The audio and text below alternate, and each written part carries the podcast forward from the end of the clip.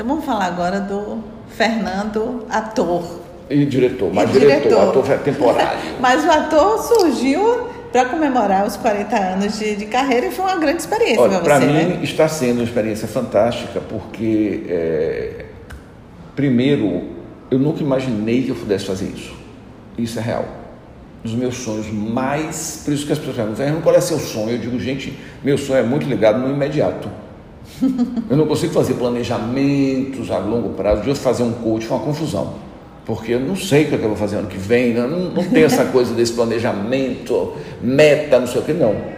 Foi uma coisa que surgiu por acaso, né, praticamente, e eu estava comemorando 40 anos de carreira. E aí, os 40 anos de carreira, eu disse, não vou escrever livro, não é minha cara. Bora fazer um espetáculo, vamos embora. Porque todo mundo dizia, conte seus casos, conte seus casos, conte seus casos. Eu estava fazendo muita palestra, como faço hoje, então falei, não, vou tomar coragem. Aí ninguém queria dirigir. Você é indirigível, não vai funcionar. Você é aí, indirigível é ótimo. Ah. aí João topou. Daniel veio fazer o, o. Milena fez a carambola, fez a produção, o João, eh, Daniel Arcade topou fazer o, o, o roteiro e surgiu o Revele. Então, qual é o grande aprendizado do Revele? É um aprendizado para o diretor. É isso que eu exatamente que lhe perguntar. Você, como diretor, sai diferente dessa sua experiência como totalmente. ator? Porque assim, você me perguntar, tem um fascínio, você está catando papel? Não. Não estou apaixonado pelo. Não quero atuar, não é a minha viagem. Posso fazer uma ponta, um negócio e tal. Mas eu saio disso entendendo o diretor muito melhor. Entendendo o ator muito melhor. O seu entendimento de, de, de palco, de direção, É outro. vai ser outro. É a partir outro, da já, já está é. sendo outro, já é outro. Entendeu? Por exemplo, coisas assim.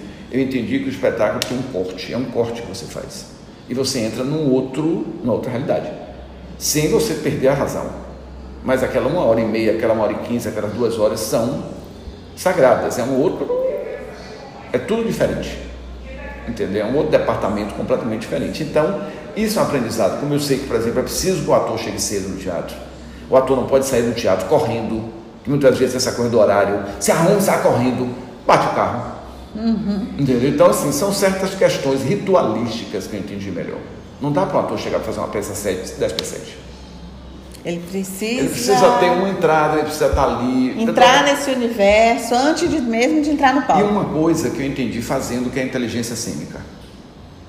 Por mais que exista um diretor, né, assim, que ele Sim. tenha preparado o ator e tal, tem um momento que é o ator e o público, principalmente na comédia.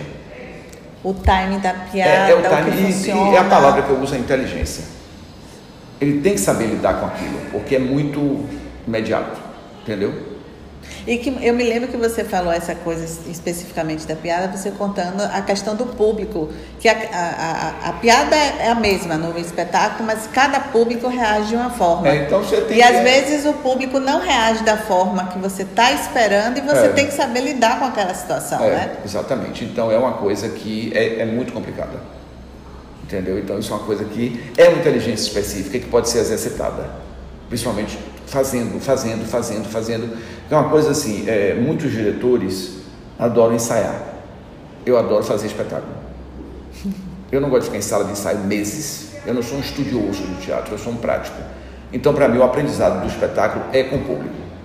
Então, quanto mais o ator faz aquela peça para vários públicos, mais ele vai crescer como ator, mais ele vai entender o que ele está fazendo. Drama, comédia, musical, o que quer que seja. É o exercício diário com plateia.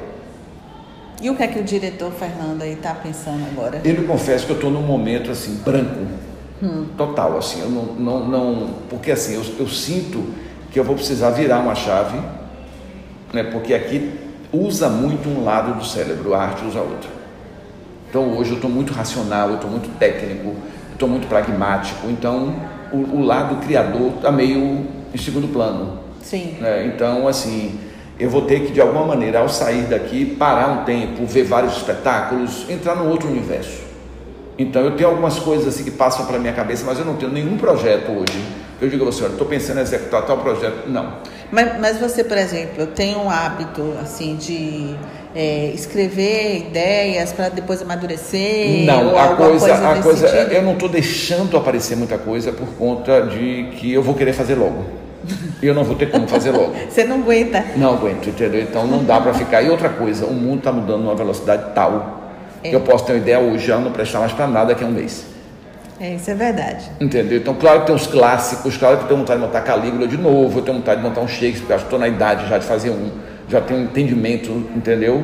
Tem um projeto possível com o Bando Teatro Olodum que está se discutindo, finalmente eu dirigi os meninos, né, que tem essa namoro há anos, e pode ser que agora finalmente aconteça. Oh, que bom. Entendeu? Assim, um, um musical que a gente está pensando em fazer junto. Então, tudo no plano do projeto. Eu não estou realmente assim, correndo atrás. E a volta de Vixe Maria, que é um projeto que é um clássico meu, né? Que as pessoas pedem muito para voltar a cartaz. Então, isso está aí Vixe sendo Maria é discutido. sensacional. exatamente. Então, tem a- essa possibilidade da, da volta de Vixe Maria. Mas aí ele já viria com uma nova Uma roupagem. nova roupagem, mas a montagem original, porque ela continua atual. Sim. Assim, ela continua com muita coisa que bate muito com hoje. E você continua, você tem, você tem essa, essa, essa veia é, cômica, Tá. mas você tem essa, essa veia muito voltada para a cultura da Bahia, né? para o comportamento do baiano. Você tem esse olhar aguçado para o nosso dia a dia, para a identidade do que a gente Totalmente. classifica como identidade do que baiano. o meu teatro tem uma, um- uma pegada ligada à Bahia muito forte. E o de um tudo vira seriado. Né? Ele vai para vai começar a ser gravado provavelmente nesse final de ano, no início do próximo, vai para a TV Bandeirantes, quatro episódios. Que ótimo. Entendeu? Então, é outra coisa. Eu tenho muito interesse no audiovisual. Eu ainda não sei exatamente de que maneira, mas é uma área que me interessa mexer. E que é uma área É. que cada vez movimenta, Movimenta mais. mais e eu quero levar o humor para isso. Eu acho que precisa. Fazer algum produto envolvendo o humor. Mas é que eu estou te falando. Hoje eu estou até freando, porque agora é a reta final e agora a gente tem que estar Se dedicar, se dedicar. Esse ano eu tive alguns problemas de saúde, assim, pontuais e tal, e comecei a me assustar. Tipo assim, peraí, daqui a pouco você acaba não fazendo mais nada, adoece, não termina nem a gestão, Ave Maria. Então eu dei uma freada né, para poder concluir bem. Mas agora tá bem. Lá, já. Muito bem. Mas você costuma, você é de se cuidar, de, de Muito, não? É? muito. Eu tenho um grande problema que se chama ansiedade. E tudo que está colado com essa ela. ansiedade. Por exemplo, essa semana eu suspendi o café. Porque eu tive uma arritmia aí, dois dias atrás, alucinante, do nada. Né? E eu estava tomando café demais. Então eu falei, parou. Segura um pouco. Segura um pouco o café, então, mas eu malho, me alimento relativamente bem. Mas é uma roda viva tão grande, né? porque ainda tem um. O- a ainda peça, tem- o programa de rádio. Ainda tem um programa de né? rádio. Então, assim, é- e a demanda é muito grande aqui, as pessoas querem que eu resolva, muitas vezes, passo para o Fernando, quero conversar com o Fernando, porque é uma das coisas assim, que às vezes cansa um pouco, né? e que eu tenho que que entender que faz parte desse processo, por isso eu penso muito, se eu vou fazer, esse- continuar serviço público em qualquer outra coisa, que é assim, Fernando, eu quero isso, Fernando, eu quero aquilo. Eu queria voltar a ser aluno. Eu queria voltar a pedir alguma coisa a alguém. Porque você fica exausto. Você que tem que É, resolver. então, tem como diretor, eu tenho que resolver, como presidente da fundação, eu tenho que resolver. Então, é um, um pede-pede normal, mas é muita demanda, entendeu? E aí você fica exausto em algum momento. Entendeu? Então, isso dá uma. que é outro projeto que eu tenho na vida, talvez seja voltar a fazer um mestrado, voltar a estudar, não sei o quê. Mas de que maneira, mas é uma coisa também que eu penso. Ou de repente, trocar quando, experiências, quando ou- terminar aqui a gestão, dá uma, uma descansada básica. viajar, ver um assim. monte de coisa, fazer curso solto. Eu acho que eu preciso, assim, de novo, é o que eu estou dizendo, voltar a ser aluno. Não só na sala de aula, mas no, no dia a dia. Porque quando você tem uma função, diretor, presidente, todo mundo quer que você resolva, quer que você dê soluções. Eu preciso né, ver o, o outro lado também. Não É, ter digamos, essa- não ter essa É, me responsabilidade. nutrir de outras experiências, de outras coisas, de outras pessoas. Eu acho importante. Né? Porque senão o sabe tudo. E como todo bom virginiano, eu sou um eterno crítico do meu dia a dia, da minha vida, né? E como é que você está vendo a cena cultural hoje, o teatro baiano? Olha, eu acho que a gente está vivendo um período de entre-safra. É, a gente tem pontualmente um ou outro espetáculo que tem impacto, uma diversidade muito grande, né? Mas nada está me apaixonando muito, não. Não vou mentir para você. Mas você percebe que hoje já tem um público do teatro baiano? Tem, mas esse público é muito claudicante, porque as temporadas voltaram a ficar mais curtas. Eu tenho uma culpa de não estar podendo apoiar mais, né, que seria uma coisa que eu não posso virar tudo para o teatro e não dar para as outras vertentes, entendeu? Então Sim. é realmente, às vezes me dá agonia. Mas eu percebo assim que tem uma. O diálogo com o contemporâneo se perdeu um pouco. Ah, Eu tenho um pouco essa sensação. Sabe aquela coisa assim? Aconteceu. Todo mundo está falando de tal peça. Muito tempo que não acontece.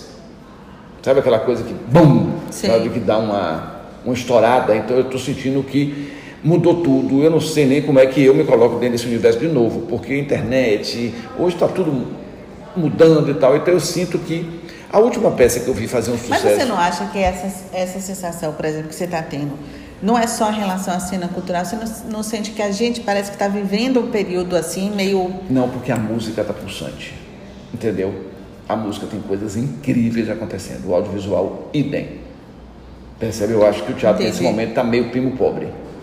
Sabe? Não está batendo bem. Assim, não é que esteja ruim mas eu não estou vendo acontecer. Você está assistindo pulsante. Pulsante e ousado o suficiente. Entende assim? É, é, eu Sim. acho que esses meninos que estão aí, Daniel, é, Thiago Romero, eu acho que eles chegam, entendeu? Com uma. Por isso que esse projeto Sacudido. chegou e chegou bem. Agora foi selecionado, porque é a chance que eu estou vendo de oxigenar um pouco, entendeu? Porque tem, tem senadores muito bons, Fernanda Júlia, excelente senadora, Gil Vicente Tavares é um excelente senador, Edivar tem um, projeto, um, processo muito bom trabalho, entendeu?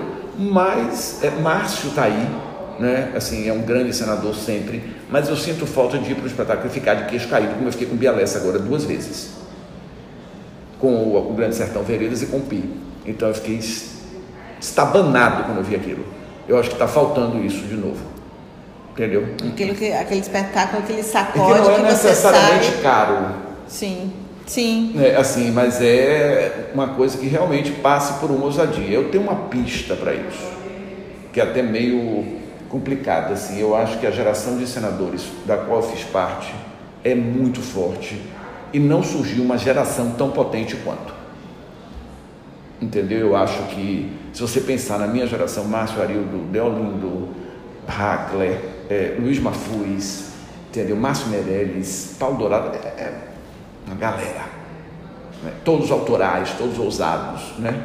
Cada uma uhum. à sua uhum. maneira, né? E Mas você acha que talvez seja, por exemplo, o propósito de vocês, enquanto senadores da sua geração, não já tinha isso de, de, de fazer alguma coisa que sacudisse de alguma forma que e de repente é, tem uma geração mais nova que necessariamente não está tá, tá é, buscando uma outra coisa? Pode ser, pode ser, entendeu? Mas eu sinto assim que está faltando é, impactar. Tem dois lados aí que eu acho assim. Tem uma questão da politização. Hum. Aí fica, vamos falar do negro, vamos falar da mulher, vamos falar nada contra, vamos falar do gay. Aí acaba ah, gerando espetáculos muito, às vezes, panfletários. É urgente falar desses temas? Sim. Né? Mas às vezes eu sinto que isso também pode aprisionar e Sim. pode simplificar demais. A Audrey tem uma proposta interessante, né? Assim, eu acho que ele é um cara que tem uma trajetória muito legal como dramaturgo nesse tema. Fernanda Ajuda também vai para uma outra vertente, né? O Pele Negra, Máscaras Brancas é um espetáculo que tem uma potência muito grande. Agora, eu como público não me fascina. Percebe? É isso que eu te digo. Para um público específico, o que ela está dizendo é muito importante. Mas para mim, como ensinador, eu acho a ensinação primária. Entendi. Entendeu? Assim, eu não, não, não, vejo ali nenhum encanto. Estou sendo sincero, apesar de eu achar a Fernanda Júnior uma excelente senadora. Talvez para mim seja o pior trabalho dela até hoje. Mas ele tem uma potência, ele lota né, e ele é um sucesso. Mas eu sinto que falta esse espetáculo que é comum, que chama todo mundo e que tem uma potência. Realmente isso não está acontecendo. O último grande sucesso que eu vi foi o Sonho do de Verão. É um sucesso estrondoso. Todas as vezes que se apresenta é casa lotada. Esgota 15 dias antes, então Entendeu? Foi realmente. Agora, nada que todo mundo pare para falar. Aquela coisa que Sim. parou, todo mundo está falando. Não. Entendeu? Assim, não, não tem. Essa potência se perdeu um pouco. Uma baiana system, entendeu? Que apareça no teatro, sabe? É, Entendi. É, sabe? Uma, uma coisa, uma tocha. Que é, mexa, é, que, que. Que diga assim, para, o que é isso que eu estou vendo? Eu não estou entendendo o que é isso. E que provoca até exatamente isso. O, esse, esse tipo de questionamento, né? O que é mas, isso? Mas é um estranhamento com a sensação, é bom. Sim. Porque tem um estranhamento do ruim. Mas o estranhamento, mas é bom, tá difícil. E aí você quer voltar novamente para entender melhor? Pra... Não, é, eu estou vendo as coisas e tal, mas eu acho que essa, isso eu digo a você, tem que vir uma galera nova para fazer. Entendeu? Assim, eu acho que por mais que eu seja criativo hoje, vai ser muito difícil eu ter um, um tchan para meter bronca numa coisa dessa. Agora você tem, por exemplo, na rédea curta, o fenômeno Sullivan, né? Sim. Bispo, que é um fenômeno, já vai para outra vertente. mas é genial. É, é. Entendeu? Mas é um, um, uma potência aquilo, né? Agora é outra vertente. Teatralmente não é nada fascinante, mas esse personagem e o talento desse menino é uma coisa surreal.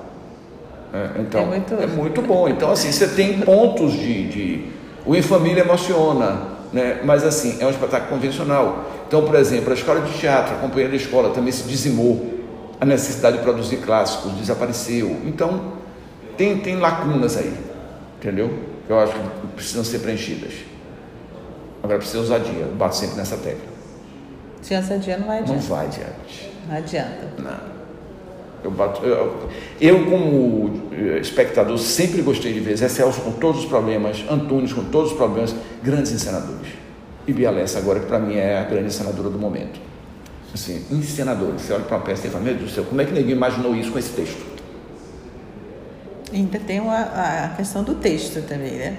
É, mas eu acho que você tem dramaturgos na Bahia hoje bons. Né, bons. Agora, às vezes tem pressa, às vezes se estranha para estar correndo, não tem pesquisa, não tem tempo, né? então fica frágil para gente oito vezes e para. Né? Ficou mais caro fazer teatro. É mais caro hoje do que há 10 anos atrás, do que há 15 anos atrás. Primeiro, o preço do ingresso está muito barato. Para uma parcela da população está caro, mas para a maioria. Para você ter uma ideia, eu cobrava no Dia um Tudo e no Revelo que eu cobrava em Cafajeste em 1994.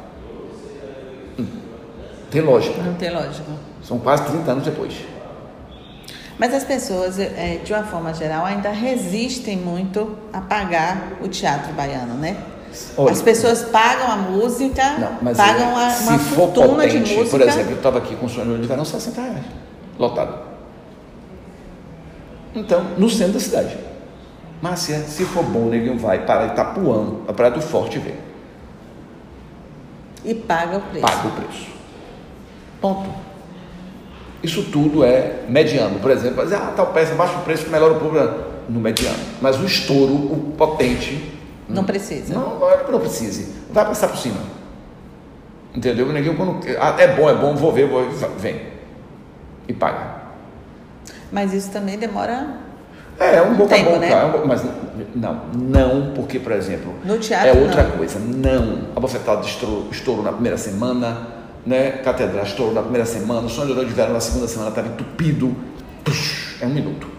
Não demora. Entendeu? É, Entendi. É muito na hora. Porque as pessoas dizem, é imperdível. Aí acabou. Agora, fazer o imperdível é difícil. É difícil. Imagina. É, assim, é, é, é, entendeu? Assim, são, são espetáculos que viram clássicos. Catedráticos é um clássico. Sim. O Paiol é um clássico. Não tenha dúvida. O sonho de Noite de Verão, se quisesse ficar em cartaz anos, ficava. Certo? Assim, o Cabaré da Raça. Mas você acha que, por exemplo, esses grandes sucessos que você citou aí são sempre é, estão relacionados com o universo baiano? Muito. Dá para sair disso também? Tem que criar uma conexão qualquer. Não explícita, mas a, a coisa tem que pegar pelo pé. Entendeu? Você acha que o público baiano gosta de se ver, de gosta se de ver uma energia próxima da dele? Entendi. Porque se você pensar bem, vamos para a música. O Atocha Bahia Total. Bahia assiste pelo nome Bahia. Né? É, é, Baixo Blues Bahia. Ou seja, eles têm uma ligação muito forte com a cidade. Todos esses grandes artistas que fazem sucesso. Entendeu? Então, teatro tem que fazer a mesma coisa, não vejo problema nenhum. Agora não precisa ficar falando manhinha, painho, entendeu? Não é isso.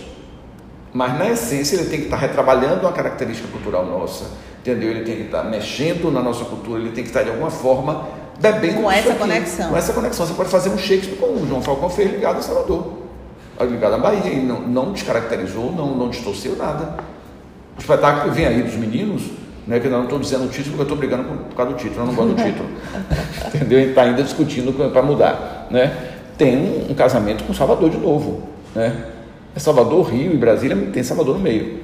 Então tem, e a, a, maneira deles fazerem teatro, eu tiro pelo rebole. O rebole para mim é um, um, rápido lampejo de uma ousadia. Quando eu vi o rebole no, no, no beco, eu fiquei impressionado. E é engraçado, quando ele saiu do beco, ele perdeu a potência. Ele se apresentou no teatro e não teve impacto. Porque ele era para aquilo ali, naquele lugar. Certo? Mas era um impacto aquilo. Eu disse, meu Deus do céu, isso é genial. Entendeu?